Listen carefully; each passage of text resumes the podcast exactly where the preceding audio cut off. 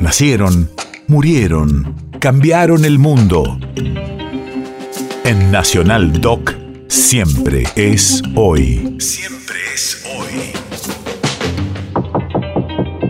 18 de marzo, 1962. Hace 60 años se realizan elecciones en todo el país a cargo de gobernador.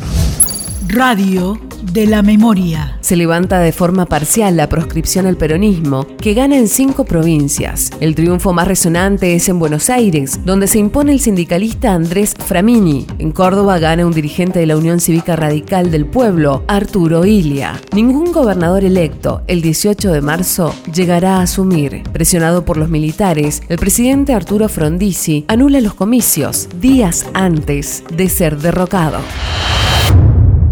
País de efemérides.